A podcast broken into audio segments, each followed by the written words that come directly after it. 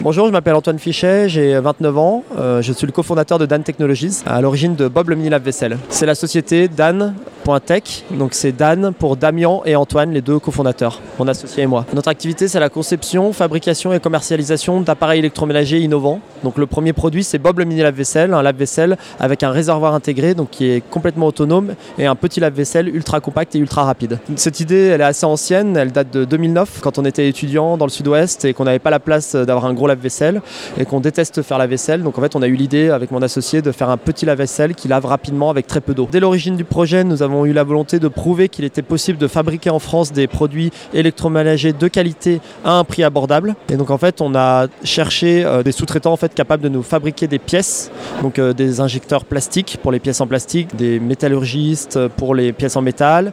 Et après, on source quelques pièces en Europe et donc on fait l'assemblage en Vendée, à côté de la Roche-sur-Yon. La question principale, c'était celle du financement. En fait, c'est comment financer un projet industriel en France, euh, ce qui est très compliqué parce qu'on fait du hardware, donc c'est un produit physique.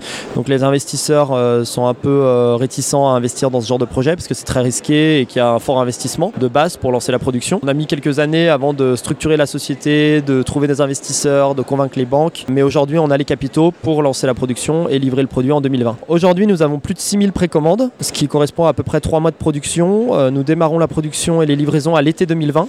Donc toutes les personnes qui précommandent aujourd'hui seront livrées à partir de l'automne 2020. Que, voilà, ça peut être un cadeau euh, de Noël pour l'année 2020. Euh, n'hésitez pas à aller sur notre site internet dan.tech et il est vendu à 299 euros livraison comprise et il y a 12 couleurs pour la porte. Nous ne venons pas d'un milieu entrepreneur avec euh, mon associé. En fait, on vient plutôt d'un milieu ouvrier, justement, classe ouvrière, où en fait on a donc on avait peu de capitaux pour démarrer. On a eu la chance d'être lauréat de la bourse French Tech Diversité, qui est une bourse qui a été mise en place euh, qui a été mise en place par le gouvernement français pour euh, justement aider les personnes euh, issues de, de, milieux défavorisés. C'est grâce à ça qu'on a pu démarrer notre activité en 2016-2017 et aujourd'hui on a pu convaincre des investisseurs de nous suivre dans l'aventure pour fabriquer Bob en France. Notre quotidien aujourd'hui en tant que chef d'entreprise c'est donc la gestion de l'entreprise, trouver des investisseurs encore pour continuer à développer l'entreprise, aller attaquer de nouveaux marchés à l'international.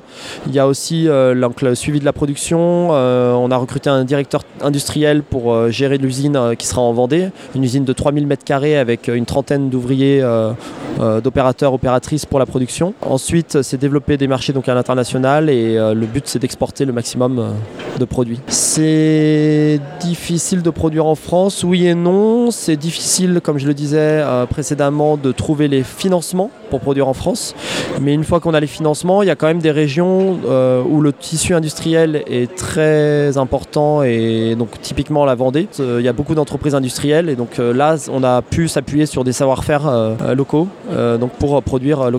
C'était important pour vous en tant que fils d'ouvrier de créer de l'emploi dans, dans l'industrie? Bah oui parce qu'en fait il y a beaucoup de gens qui, enfin pas tout le monde peut travailler dans la finance ou dans le, voilà, dans le marketing etc. Et puis ça intéresse pas tout le monde non plus. Il y a aussi beaucoup de gens qui aiment travailler dans les milieux industriels, que ce soit en termes opératrice opérateur, mais aussi chaîne logistique, contrôle qualité, mesures physiques. Enfin ça emploie beaucoup de monde euh, l'industrie. C'est vraiment ça qui crée, euh, selon nous, le plus d'emplois et en fait où il y a du service qui se met autour. Mais sans industrie, un, un, État ne peut pas euh, continuer à vivre. Donc c'est pour ça aussi que c'était notre volonté de relancer l'industrie en France. Nos fins aujourd'hui, donc c'est notre capacité de production. Donc en fait là, on a lancé les outillages pour démarrer la production au premier semestre 2020. Là, il va falloir accélérer pour pouvoir atteindre nos, notre rythme de croisière en production et pouvoir livrer toutes nos 6000 précommandes et même euh, après euh, toutes les prochaines commandes qui vont euh, arriver. Alors nos objectifs, c'est de faire 50 000 unités la première année et après rapidement de monter jusqu'à 100 à 200 000 unités par an. Monsieur le Président, très ravi de vous rencontrer.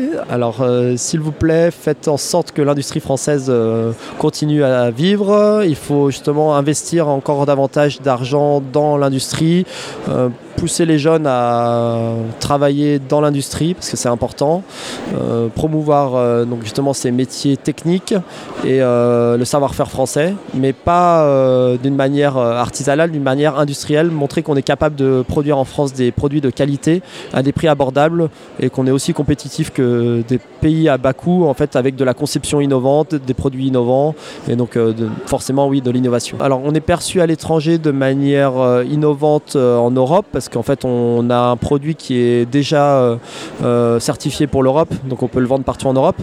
Donc là ça va être bien de promouvoir l'image de la France à l'étranger donc le Made in France dans les produits électroménagers, ce qui se fait pas trop. Normalement, c'est plutôt Made in Germany. Euh, ensuite, à l'international, euh, là, il va falloir travailler là-dessus parce que pour l'instant, on n'est pas très connu, mais euh, on va s'y atteler. Là, on a 90% de nos précommandes qui sont issues de la France et on a 10% de pays frontaliers, donc Allemagne, Italie, Espagne, voilà, Belgique, des pays qui touchent la France et qui nous ont connus via les réseaux sociaux. Donc après, là, il va falloir attaquer l'Europe en 2020 pour se faire connaître à l'étranger.